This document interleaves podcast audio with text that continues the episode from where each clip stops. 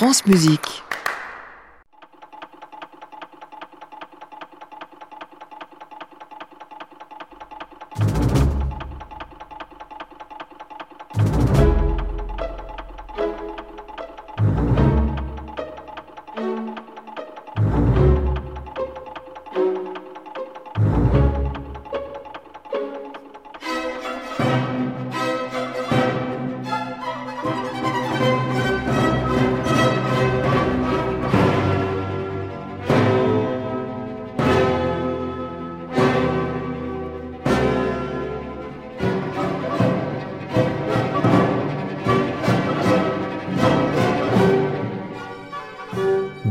S'en prend à la France, c'est comme si vous y étiez.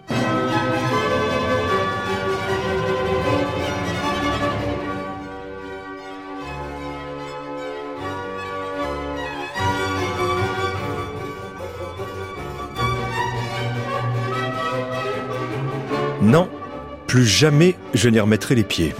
Aucun travail, aucune commande ne pourront me contraindre à retourner en France. Renouer avec Paris, m'y réinstaller Ah, ça non, jamais Ainsi rumine Christophe Willibald Gluck. Pourtant, cette France et sa capitale, il les avait conquises de haut vol. Ou plutôt, disons que la France n'a pas résisté à son génie. Car oui, ces opéras, Orphée, Alceste, Iphigénie en Tauride, ont séduit les Français. C'était tellement nouveau. Gluck avait le public et la critique à ses pieds. Mais c'est monnaie courante à Paris qu'on vous mette des bâtons dans les roues. Et ça, pour avoir des ennemis, il en a eu. Il a pris sur lui, certes, ravalant sa colère contre les coteries, les jaloux, contre tous ces petits marquis qui aiment faire la pluie et le beau temps à la cour. Et il a triomphé. Car pardonnez du peu, sa musique et ses drames ont éclipsé par leur force et leur vérité ceux de l'insipide Niccolo Piccini, ce rival italien qu'on lui a mis dans les pattes pour le faire chuter, histoire d'attiser une de ces querelles dont les Parisiens raffolent. Quelle bêtise. Malheureusement, il y a eu ce dernier opéra, intitulé Écho et Narcisse, sa dernière création pour l'Opéra de Paris. Et là, ça n'est pas passé.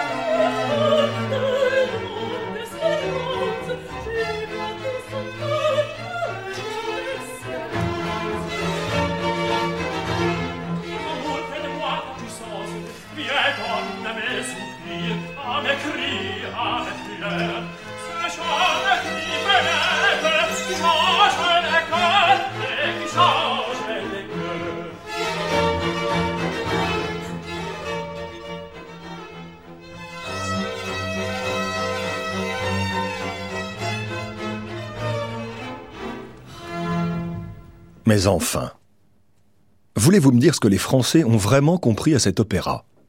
Certainement pas grand-chose. De toute façon, ils n'entendent rien. On ne va pas lui apprendre, à lui et à son âge, à écrire un bon opéra. Bon, d'accord, Écho et Narcisse n'est peut-être pas sa meilleure partition. Mais de là à s'attirer de telles foudres, notamment ces jeux de mots minables sur le titre, à 40 sols l'écho, c'est bien cher, etc., etc. Pour les pro-Gluck, il n'est pas possible de lire de plus mauvaises paroles, le style guindé, précieux, amphigurique de ce poème est porté à un degré dont il n'y a pas d'exemple. C'est la faute du dramaturge, évidemment. Et comme Gluck est craint en France à cause de l'appui politique notoire de la reine Marie-Antoinette, le journal Le Mercure ne s'est pas mouillé non plus. Si Écho et Narcisse ne peut rien noter à la réputation de M. Gluck, elle ne peut rien y ajouter. Voilà qui est dit. Adieu la France, adieu les Français. Trop, c'est trop. Ne cherchez pas à me convaincre de revenir chez vous, ce sera non.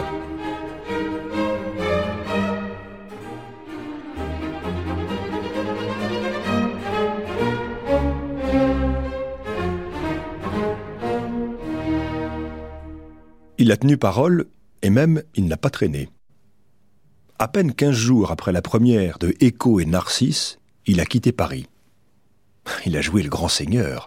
Il est monté dans sa diligence et en route, dix jours de voyage inconfortable pour rejoindre Vienne. Vienne, où il est tout de même compositeur de la cour impériale et royale.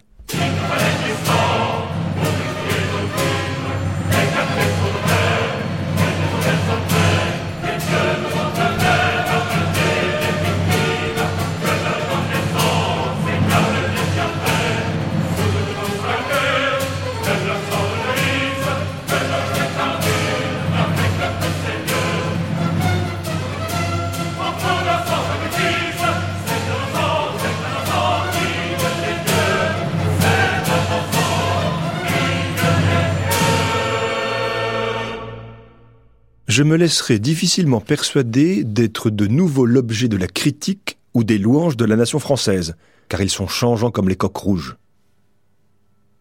Vexé, Gluck? Il est auréolé d'une gloire européenne inégalée, vénéré et redouté par les autres compositeurs. Le chevalier von Gluck, comme on l'appelle, entend goûter le calme viennois, loin du vent pré-révolutionnaire qui commence à souffler sur le royaume de France, nous sommes en novembre 1779, à moins de dix ans de la prise de la Bastille.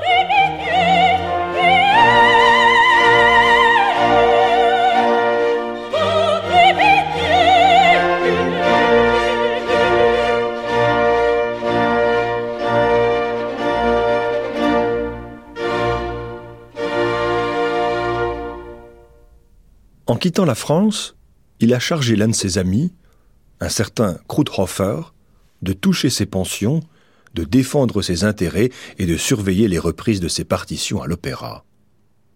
Depuis sa propriété du Rennweg, d'où il rumine ses années parisiennes, Gluck va mettre les choses au clair. À un auteur dramatique qui lui envoie un plan pour un nouvel opéra, il répond Sans doute, vous ignorez que désormais je ne ferai plus aucun opéra et que j'ai fini ma carrière. Mon âge et le dégoût que j'ai essuyé dernièrement à Paris, par rapport à Écho et Narcisse, m'ont pour jamais dégoûté d'en faire d'autres. Financièrement, il vit confortablement. À Vienne, il a déposé 12 500 florins à la banque Fries et 9 000 chez le baron de Gontard, environ 55 000 livres françaises. Des sommes placées à 8%, qui constituent une bonne rente viagère, sans compter les 2000 florins annuels dus à sa fonction de compositeur de la cour.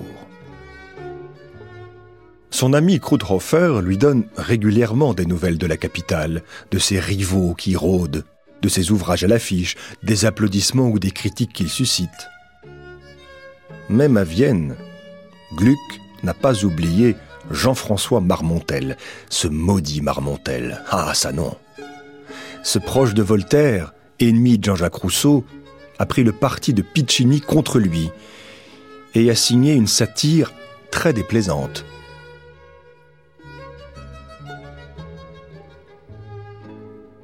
Pour la musique, elle est grecque ou tartare, ou l'un et l'autre. Elle est surtout bizarre. C'est le beau genre, et j'y suis dans mon fort. Ce sont des chants funèbres monotones, des chœurs pareils aux vêpres des gorgones, et quelquefois le râle de la mort. Mes airs sont pris au carrefour de Prague, mais de l'orchestre, un bruit confus et vague pour les couvrir est toujours assez fort. Quand mon Oreste éprouvera l'épreinte de la colique, un basson mugira. Le violon miaulera la plainte, dans la terreur la trompe frémira, et j'ai placé le remords dans la quinte. Gluck, à ces mots, ayant pris l'air hagard d'un janséniste au tombeau de Médard, sur le clavier, appuyant ses mains lourdes, et clabaudant son tudesque opéra, semble enfoncer dans des oreilles sourdes un chant pareil au clou de Cicara. Tout l'auditoire, étourdi du vacarme, en voyant Gluck de sueur tout fumant, la gorge enflée, aboyant, écumant, croit qu'il enrage et va prendre l'alarme.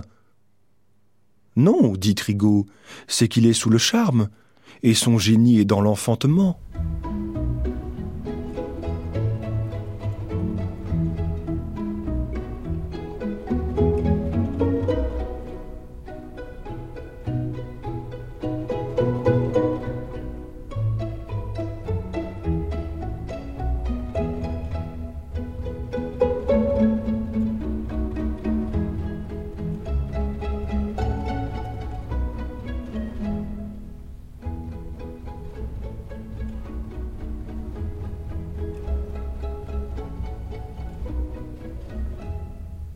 Cette satire est l'un des pires souvenirs parisiens de Gluck. Marmontel et sa clique ah, Il les méprise. Ce sont les insectes du Parnasse, dit-il. Je n'ai pas oublié les pilules que j'ai avalées. Messieurs les Français ne sont pas encore capables de distinguer une pastorale d'un poème épique. Vous savez, un homme posé n'a pas à se commettre avec la canaille. La canaille, comme il dit, Gluck en a pourtant côtoyé un certain nombre.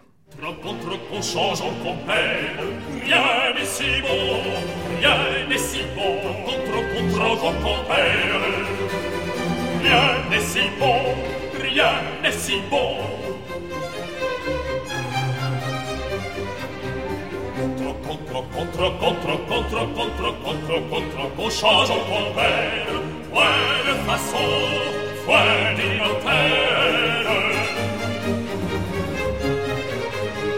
Tiens, déchirons, déchirons, déchirons ce vieux chiffon. Tiens, déchirons, déchirons, déchirons ce vieux chiffon. Tiens, déchirons, déchirons, déchirons ce vieux chiffon.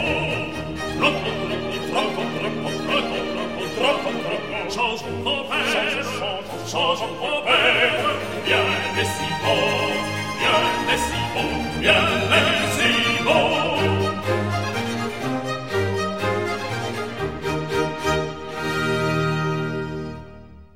Son tout premier voyage à Paris a lieu à la fin de l'année 1773. Christophe Willibald Gluck a déjà 60 ans lorsqu'il découvre Paris, et derrière lui, 50 ans de musique et de scène. Autodidacte, il a été musicien ambulant à Prague, a servi un prince à Vienne, a composé des opéras italiens en Italie, fait des passages remarqués à Naples, Florence, Copenhague, Londres, où, dit-on, après l'avoir rencontré, Handel aurait déclaré Gluck Il en sait autant sur le contrepoint que mon cuisinier. Mais progressivement, il a gagné le respect.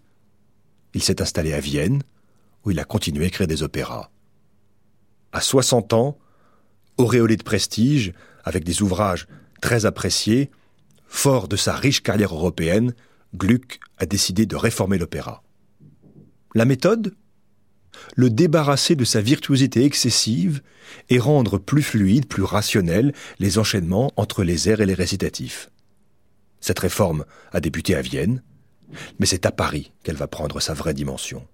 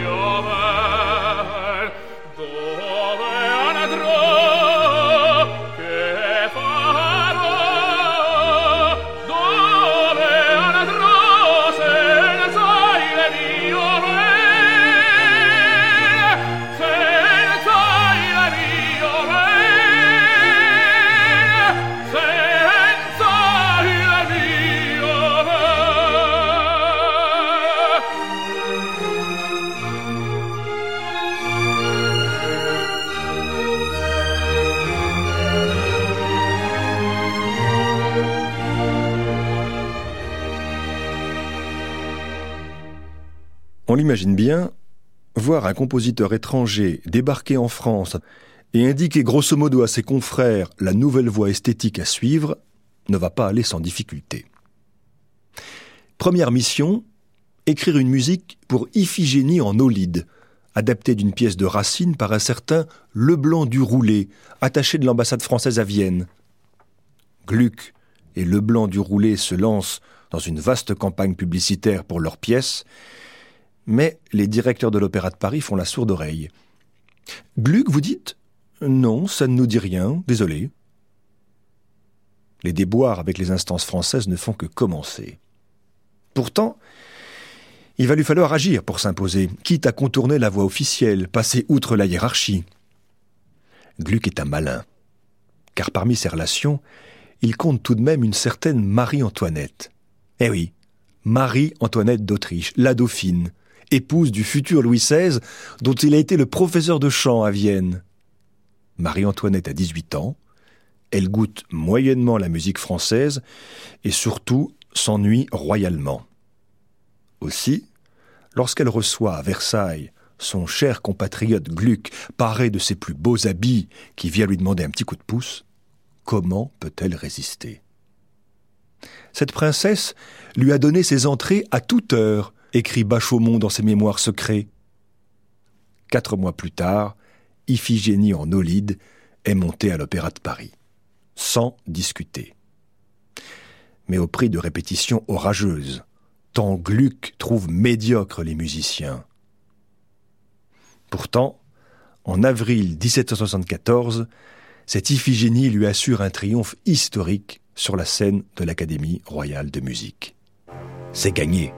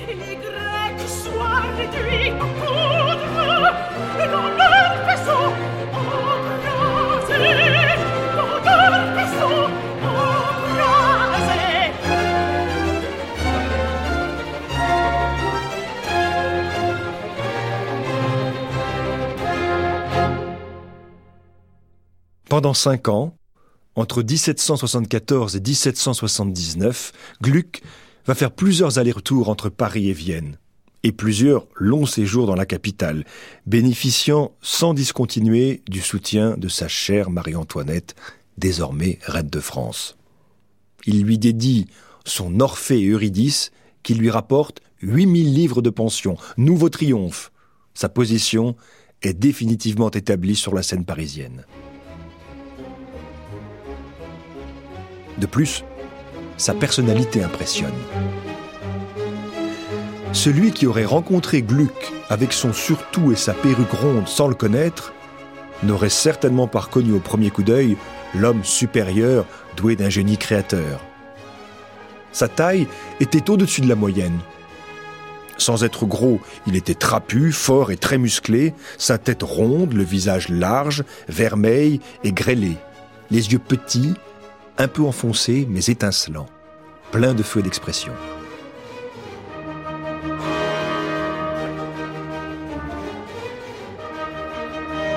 Gluck a certes remporté son pari, mais les rancœurs vont s'accumuler, les rivaux surgir plus ou moins masqués, prêts à le défier. En 1777, alors qu'il surveille l'adaptation de son Alceste, un climat de dénigrement s'exprime durant les répétitions et la presse se montre hostile. Alceste serait triste, lugubre, un noir épouvantable, point d'air de violon, rien de gai. Succès à demi. Gluck révise sa partition, mais ses ennemis se délectent, Marmontel en tête, qui attaque sa musique. Son orchestre est bruyant ou gémissant, des sons de voix déchirants ou terribles, son harmonie est escarpée et raboteuse.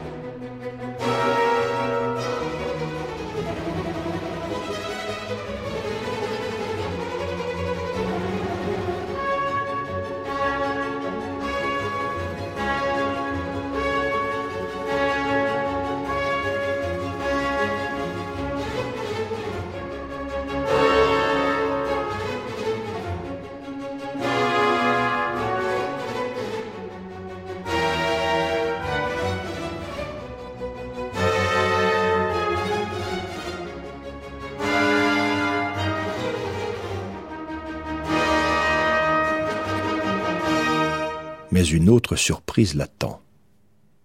La surprise s'appelle Niccolo Piccini.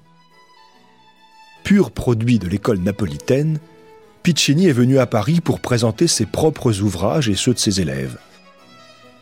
Très vite, une querelle va l'opposer à Gluck, soutenue et portée par de nombreux partisans. D'un côté, les partisans de la musique italienne, les Piccinistes, de l'autre, les d'une tragédie à la française, les Gluckistes. Les deux clans s'en donnent à cœur joie. Les diatribes fusent. La querelle connaît son apogée lorsque Gluck et Piccini sont tous les deux contraints de composer pour l'Académie royale de musique un drame sur le même sujet, Iphigénie en Tauride. Là encore, rien n'est simple. Car le nouveau directeur de l'opéra, un certain De Vim, veut donner la priorité à Piccini. C'est lui qui fera entendre sa partition le premier.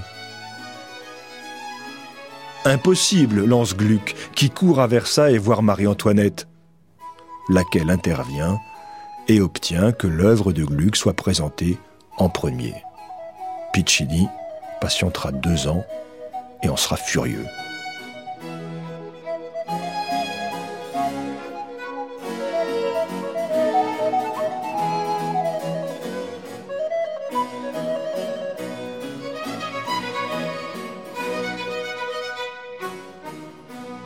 La première de l'Iphigénie en tauride de Gluck le 18 mai 1779 sera le plus beau triomphe parisien du compositeur. Ses opposants le savent et se taisent. Mais ce sera aussi le dernier triomphe, car trois mois plus tard, Écho et Narcisse plombent cette fabuleuse carrière parisienne. C'est un fiasco et le fameux retour de bâton que l'on connaît.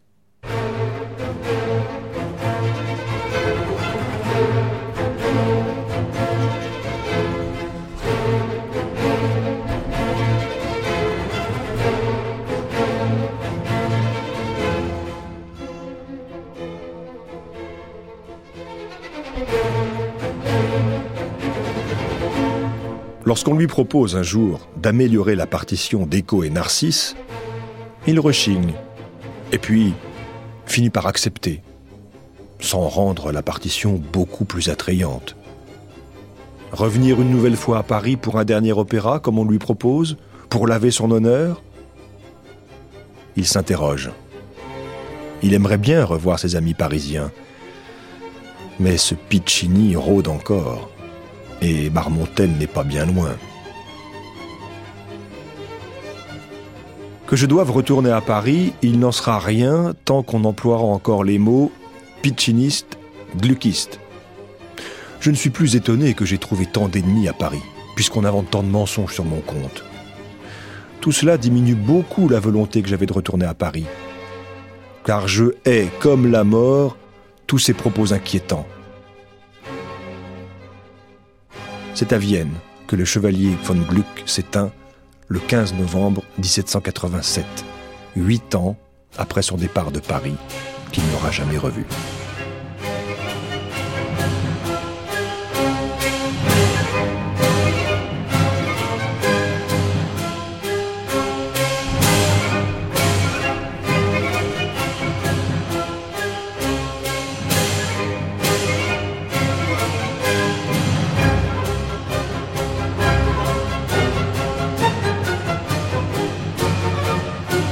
C'était Gluck s'en prend à la France, réalisation de Géraldine Prutner, avec Johan Richard Dufour, Philippe Palarès et Véronique Kerdiles.